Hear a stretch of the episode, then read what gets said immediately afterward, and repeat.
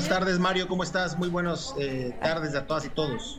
Es el gobernador Ricardo Gallardo. Bueno, antes de ir a ello, eh, sé que tuviste tu segundo informe de gobierno, ¿ya dos años? Ya dos años, Mario, gracias a Dios, ya cumplidos. Y bueno, la verdad estamos muy contentos de que la gente haya respondido bien. Eh, hicimos historia al presentar el primer informe fuera de la capital.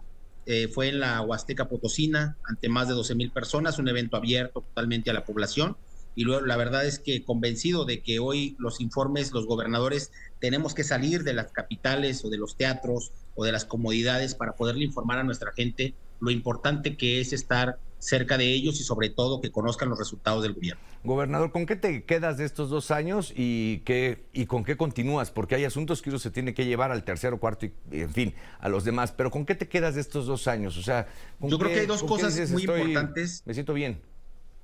Sí, claro, hay dos cosas muy importantes eh, para nosotros que fueron la inversión que recibimos por parte eh, de todas las empresas extranjeras, que fueron más de 4 mil millones de dólares, inversiones inéditas, directas, inyectadas al Estado. Y bueno, la segunda que para mí fue muy importante fue haber logrado sacar a más de 200 mil eh, potosinas, potosinos de la pobreza, que eso fue, bueno, pues oxígeno puro para el Estado eh, en base a los programas sociales del gobierno del Estado, no, no, no nada más de la federación, sino también del gobierno del Estado, en base también a más de 20 mil nuevos empleos que generamos. Y bueno, pues hoy estamos proyectando 30 mil empleos para el siguiente año con las inversiones que yo te comentaba de los 4 mil millones de dólares. Empresas muy importantes como BMW Eléctricos, Darkin, Aires Acondicionados y bueno, entre muchas, muchas, muchas empresas que estuvimos trabajando en estos dos años de gobierno. Justo te iba a preguntar eso, cómo se suman esos 4 mil millones, pero ya has referido a algunas empresas. ¿30 mil empleos directos se generarán para el, para el Estado? 30 mil empleos directos, Mario, para el siguiente año. En este año logramos 20 mil empleos. ¿Cómo miras el tema de la seguridad en el Estado? A dos la verdad es que, bueno, nosotros somos un Estado que nos hemos permanecido de la media hacia abajo en los delitos de alto impacto, a pesar de estar rodeado con, bueno, pues con, con eh, gobiernos o, estados, entidades federativas, donde sí hay mucho más problema. Y bueno, para nosotros ha sido siempre muy complicado el tener eh, la carretera 57, que es una de las carreteras más transitadas del país que cruzan el estado. Y bueno, pues eso para nosotros sí ha sido hasta cierto punto un poquito de, de ponerle mucha atención, Mario, porque bueno, como tú lo comentabas hace un momento en el programa, el tema de migración ha sido un tema muy recurrente en el país, sobre todo en, el centro del país, que es San Luis Potosí, por la 57, como te lo comento. Sí, seguro. Y ahorita, si me permites, vamos a este tema. Nada más quisiera, eh, digamos, abundar un poquito más en el tema de estos dos años que se han cumplido. Y sabemos que hay proyectos que no tienen que ver la magnitud ni la inversión. Hay asuntos que uno se plantea como retos o cosas que, eh, digamos, traen mayor satisfacción. Háblanos de este de las mezcladoras. Cuéntanos. Bueno, nosotros tenemos, bueno, como yo te comentaba, hay proyectos grandes en el estado que hemos logrado, pero hay uno de la central de mezclas que para nosotros fue un gran acierto. Hoy en San Luis Potosí, más de 4 mil personas que tienen cáncer, que es la totalidad eh, que llevan sus tratamientos. Hoy lo reciben totalmente gratuito por parte del gobierno del estado con esta central de mezclas que colocamos y que estamos mes con mes alimentando eh, con quimioterapias a estos pacientes que la verdad para nosotros era importante que pudieran tener acceso a los medicamentos, eh, a las quimios totalmente gratuitas. Y bueno, tú lo sabes, Mario, que este tipo de tratamientos son muy caros, muy costosos, y la oportunidad para que la gente viva o sobreviva siempre va de acuerdo pues a la cantidad del dinero que tiene para poder pagar o costear sus tratamientos, sus quimioterapias y lo que conlleva, bueno, pues el tema del cáncer. Más sin embargo, el Estado hizo un gran esfuerzo, tiene una central de mezclas este, para darle a esos más de 4 mil pacientes mes con mes sus tratamientos del cáncer. Y bueno, logramos también eh, que las niñas y niños con cáncer, con leucemia, que son los más recurrentes en el estado, hoy tengan más esperanzas de vida, un 80% de esperanza de vida, cuando antes no se tenía ni el 50% por no contar con estas quimioterapias y bueno, por los altos costos, como te he venido comentando. Yo creo que es una parte eh, muy humana por parte del gobierno eh, fuera de puentes, de carreteras, de obras de más de 16 mil millones de pesos que pudiéramos llevar a cabo. Eh, yo creo que lo más importante para nosotros es la salud y sobre todo la vida que se les da a estos pacientes. Finalmente, ¿con qué, con qué te quedas? O sea, ¿qué retos tiene tu administración eh, pendientes que pues, se deben de atender lo más pronto posible. ¿Cuáles son aquellos en donde hay que poner más atención una vez que se ha cumplido lo que ya referiste? Bueno, yo creo que hay dos, dos grandes retos, Mario, para nosotros hoy, que es el tema de seguir eh, trabajando en el tema de la seguridad pública, a pesar de que somos un Estado que ha estado muy tranquilo, bueno, pues todavía falta mucho para lograr eh, tener un Estado 100% pacificado. Y bueno, otro gran reto para nosotros que ha sido importante el tema del agua. La falta de agua en la zona metropolitana ha sido eh, un tema muy recurrente por la gente.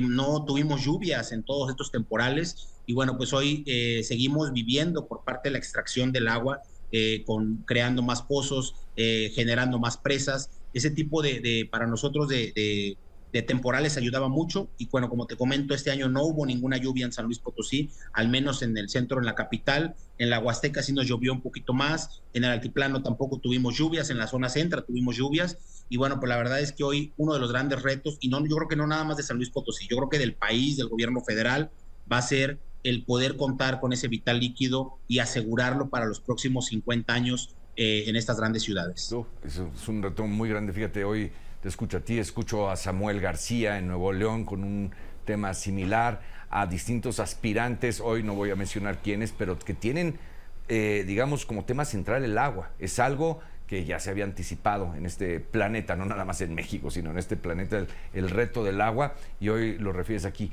Y bueno, pues eh, te agradezco mucho haber aceptado la entrevista, gobernador Gallardo, para también conocer qué es lo que está haciendo San Luis Potosí en materia de los migrantes. Han cruzado varios por el estado, seguramente a estas horas, mientras eh, eh, tú y yo platicamos al aire, pues hay algunos que están, van por ahí en el tren. ¿Qué han hecho, qué ha hecho el gobierno de San Luis Potosí para mitigar o atender a estas personas cuyo camino es durísimo? Mira, Mario, hay dos cosas importantes que hemos hecho. La primera, eh, que muy pocos estados eh, han hecho, bueno, fue el, refugio para menores. Construimos un refugio en San Luis Potosí lo suficientemente grande, más de 100 millones de inversión. En la ciudad. Eh, y bueno, pues esto fue una creación de un refugio para todo lo que son los niños, jóvenes migrantes que tienen su tránsito hacia Estados Unidos la coordinación que hemos tenido con Guardia Nacional para poder atenderlo, sobre todo, como yo te comentaba, en el tema de la 57.